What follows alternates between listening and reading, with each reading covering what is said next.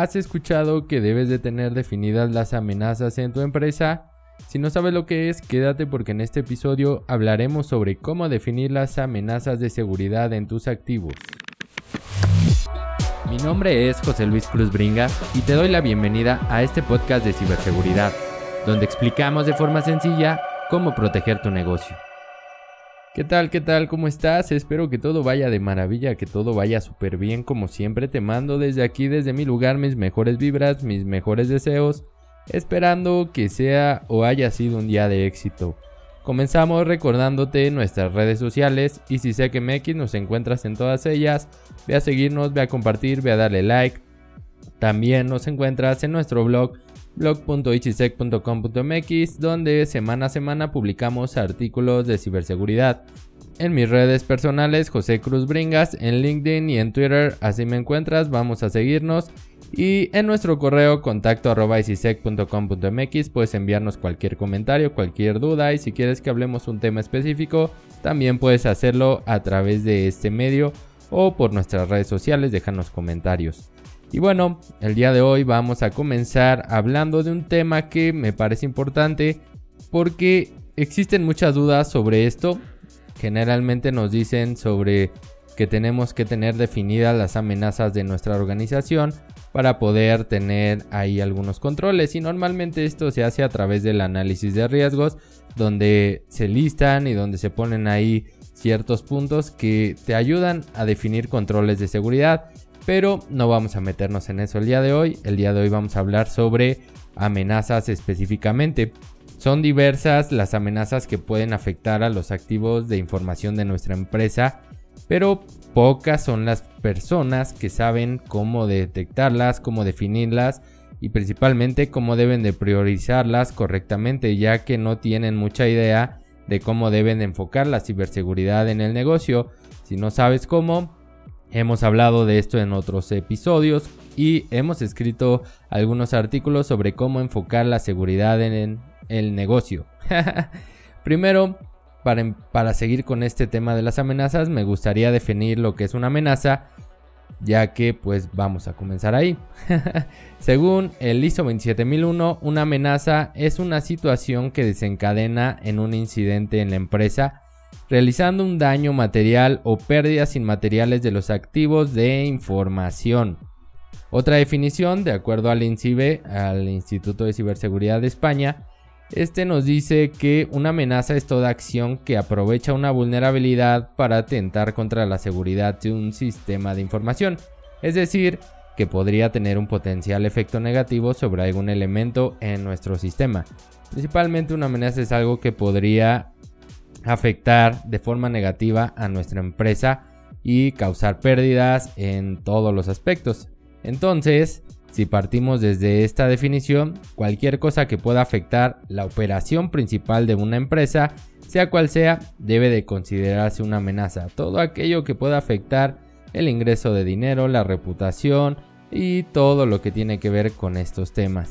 Ya teniendo esto claro, ahora tenemos que definirlas para la empresa y esto depende mucho de la actividad principal del negocio. No todos los negocios se dedican a lo mismo, no tienen los mismos procesos, los mismos procedimientos. La forma de realizar su actividad es diferente para cada negocio, entonces tenemos que tener muy claro cómo funciona para poder definir una amenaza.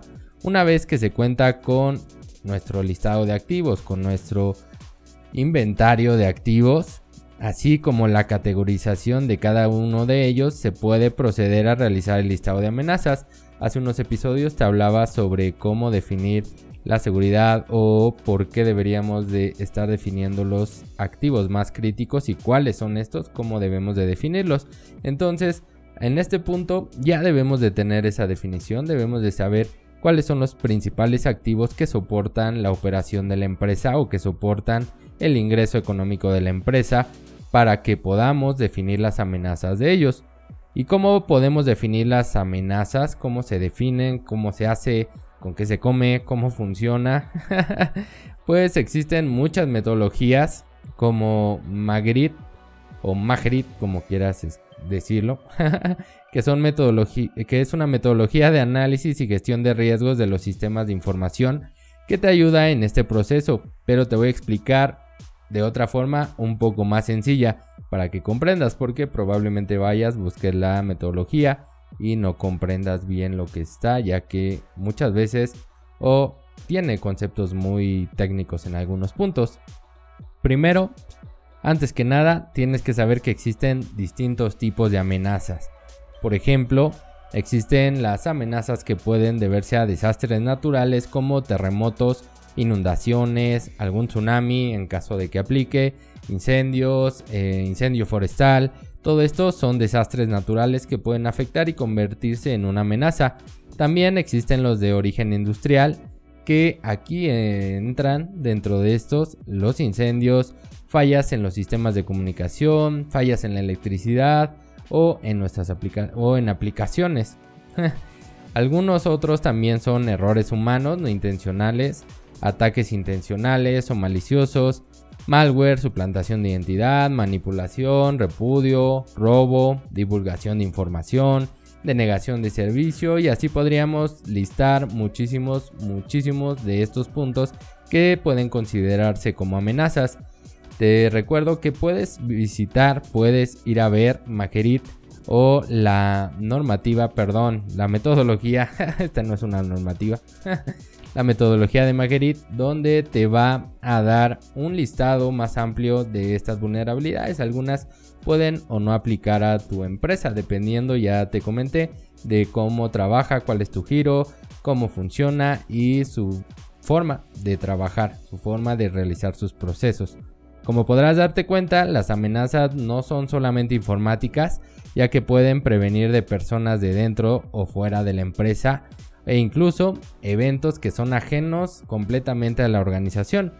Ahora que conocemos algunas amenazas, puedes o podemos darnos cuenta de las que nos van a afectar principalmente a nuestros activos críticos y así es como puedes definirlas listando todo lo que se nos ocurra claro que en conjunto con un equipo deberíamos de invitar al equipo no sé a distintas áreas de la empresa legal administración IT eh, no sé, todas las áreas que estén involucradas deberían de estar aquí en esta reunión para poder definir amenazas y poder dar una idea, ya que probablemente para IT una amenaza no es la misma que para el área legal, ya que esto nos va a ayudar a hacer el proceso más fácil y a que todos tengan una misma perspectiva y un mismo punto de definición de amenazas. Te recomiendo que dentro del proceso de definición de amenazas incluyas gerentes, directores y especialistas de cada área de tu empresa para que principalmente puedas tener mayor información y estas áreas deberían ser las que estén más involucradas con el proceso crítico de la empresa o el que te deja más dinero o el que la sostiene. Un ejemplo para que quede más claro, vamos a dar un ejemplo. Supongamos que tenemos una página de comercio electrónico donde a diario tu empresa vende miles de productos siendo tu servidor de alojamiento y la página como tal los activos más críticos. ¿Qué amenazas pueden poner en riesgo este servidor y esta página de comercio? Aquí podemos listar algunas, vamos a listar unas de ellas solo para que te des una idea, pero esto es lo mismo que deberías de hacer para tu organización.